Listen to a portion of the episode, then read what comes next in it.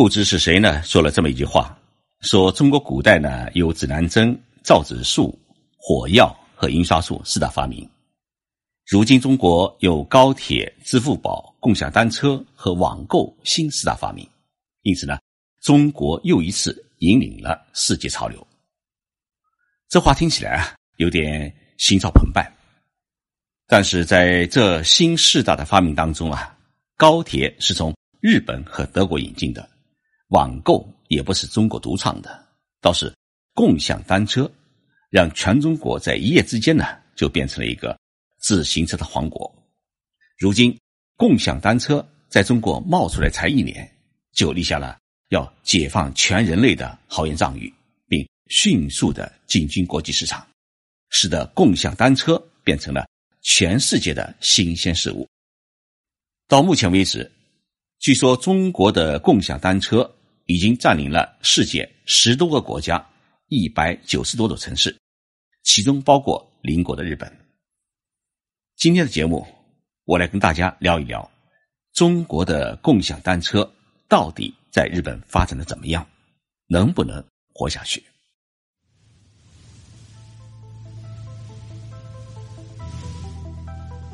任你波涛汹涌，我自静静到来。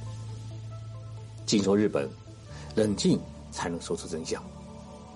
我是徐宁波，在东京给各位讲述日本故事。今年六月，以全球智能共享单车首创者之誉的摩拜单车宣布进军日本。首先在九州地区的福冈市登陆。日本是继新加坡、英国之后，摩拜单车在第三个的海外市场登陆。摩拜单车呢，在福冈举行的记者会上宣布，中国有一亿人在使用摩拜单车，在日本的发展前景也是相当的可观，计划在今年内占领日本十几个城市，一年内呢投放五百万辆自行车。摩拜单车话音刚落，中国另一个共享单车的品牌欧菲尔小黄车在八月九号也宣布。与日本的软银商业服务公司达成了合作伙伴关系，正式的进入日本市场。小黄他说，日本也成为继中国、新加坡、英国、美国、哈萨克斯坦、泰国、马来西亚之后，小黄车进驻的第八个国家。欧沃尔的亚太地区负责人曹晓先生表示，目前小黄车已经在全球连接超过了。八百万辆共享单车，为全球八个国家超过一百七十座城市上亿用户提供了三十亿次的出行服务。进入日本市场，对小黄车来说啊，具有里程碑的意义。因为日本有浓郁的骑车文化，我们呢将努力为日本居民提供更加便捷、高效的骑车体验。对于小黄车来说，日本是一个非常有发展潜力的市场。根据规划，小黄车将会在今年的九月，在东京和大阪两座城市里面呢，率先投入单车，进行第一阶段的试运行和市场的评估，然后将通过软银商业服务公司的全面协助，迅速的进入日本其他城市。针对小黄车的豪言壮语，几天之后啊，摩拜单车在北海道的札幌市举行了发布会。宣布中国的共享单车首次在日本落地运营。摩拜单车日本公司负责人表示：“我们希望通过摩拜单车来游览札幌，能够让每一个人探索这座城市美丽新奇的地方，并增进对札幌市的热爱。”摩拜单车国际拓展副总裁马丁也亲自到场鼓劲，说：“摩拜单车已经受到了北海道许多合作商家的。”热烈欢迎，这让我们感到非常的高兴。我们相信啊，摩拜单车与札幌市的长期合作将增添这座城市的魅力。今年夏天，中国的共享单车在日本的宣传力度啊，如同炎炎夏日的骄阳一般，让人感觉到是浑身热血沸腾。如今，日本已经开始进入初秋时节，中国共享单车。到底在日本有没有开始结出丰硕的果实？我在东京满大街找，就是没有找到小黄车，在福冈也没有看到末摆单车。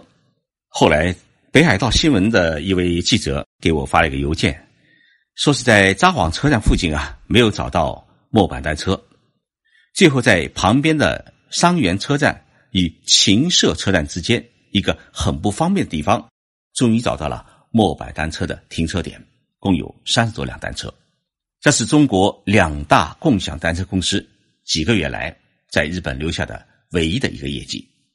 为什么说中国的共享单车在日本难以实现其雄心勃勃的发展计划？根本原因啊是水土不服。对于许多投资家来讲，日本是一个很怪异的国家。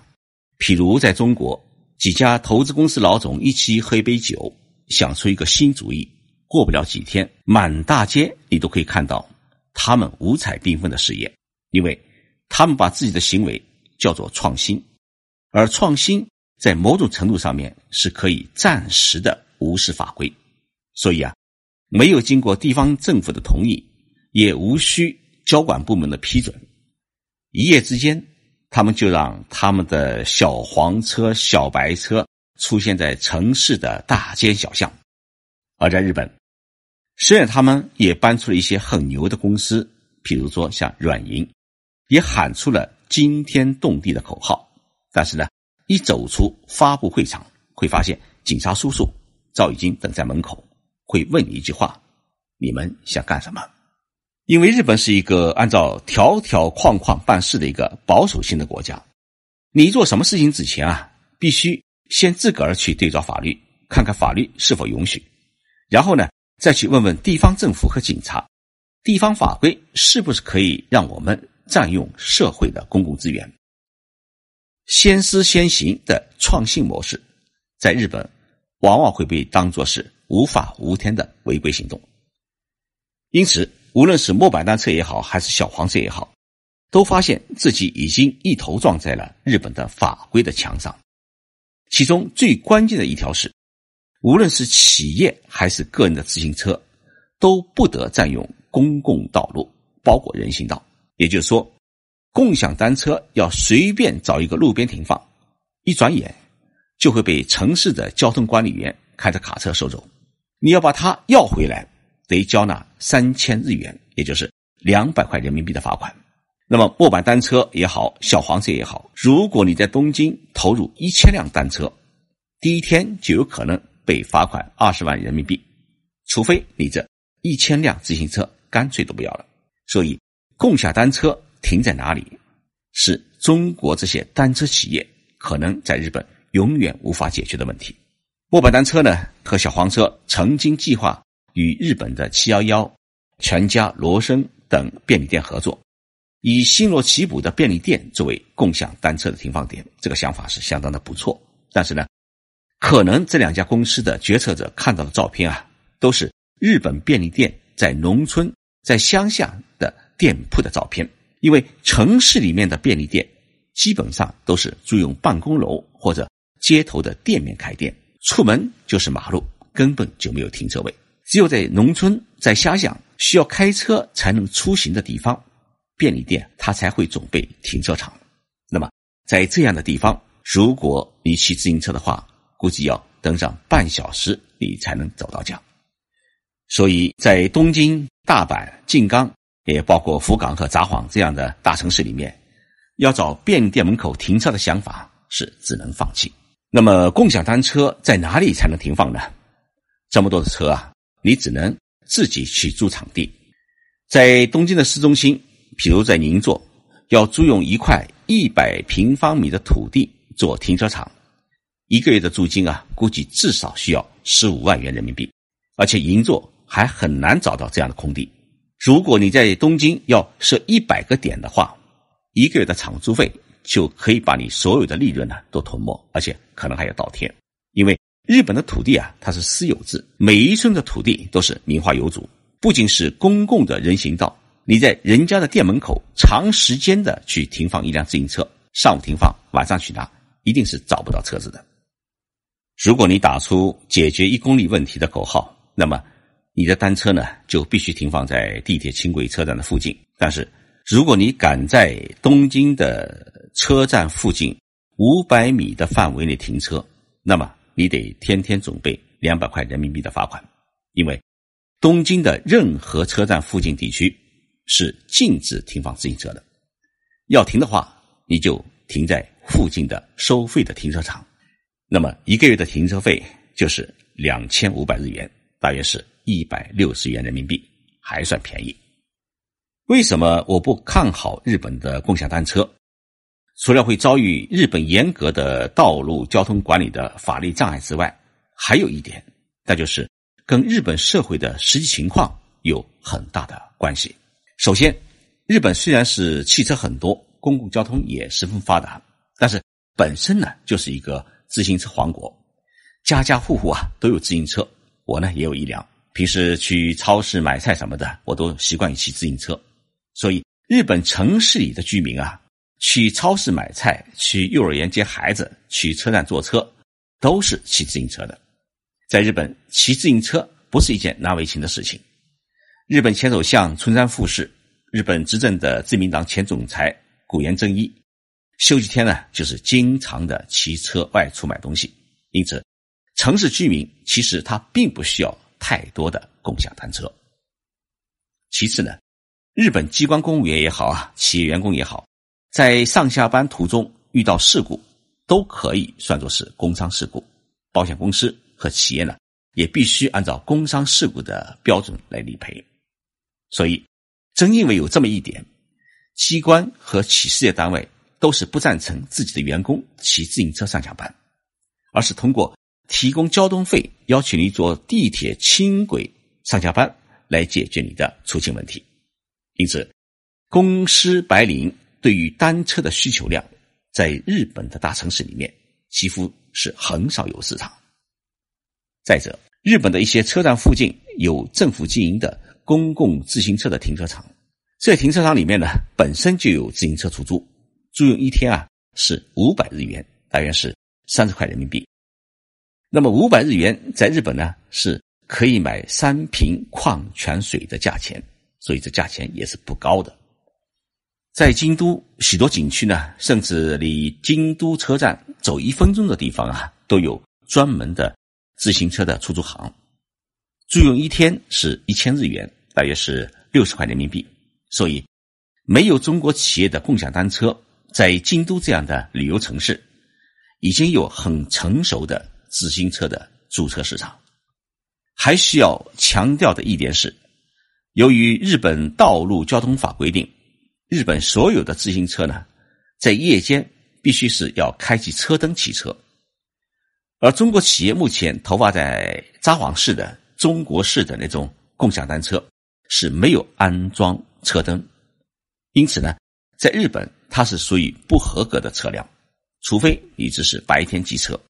如果是晚上没有车灯骑车，遇到警察一定会被扣下。所以我觉得中国共享单车进军日本。面临的这一系列问题啊，都是有目共睹。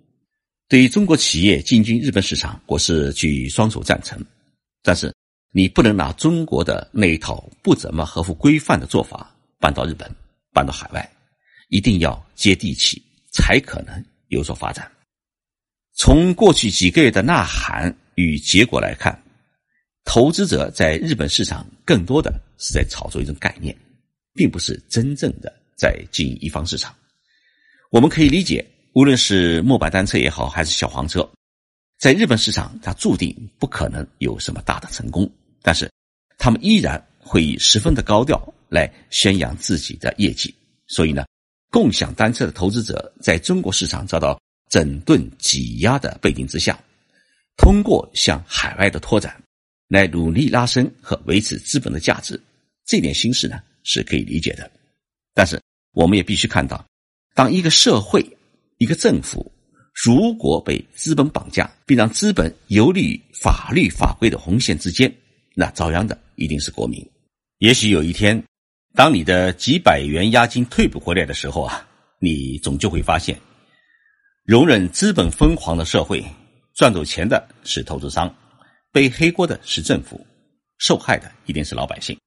所以，从这一点上来看啊。我是很不看好共享单车在日本的发展，但是呢，依然祝愿他们能够踏踏实实的做好，做出中国企业应有的真诚与守法的品格，为中国企业在日本的发展树立良好的榜样。谢谢大家收听这一期的节目，我是徐静波。在节目的最后啊，我顺便来回答一位听众朋友的提问。他的孩子呢要来日本留学，然后呢想学动漫专业。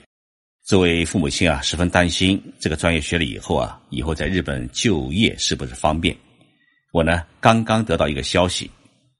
日本政府准备对学习动漫专业的外国留学生提供更优惠的签证的便利。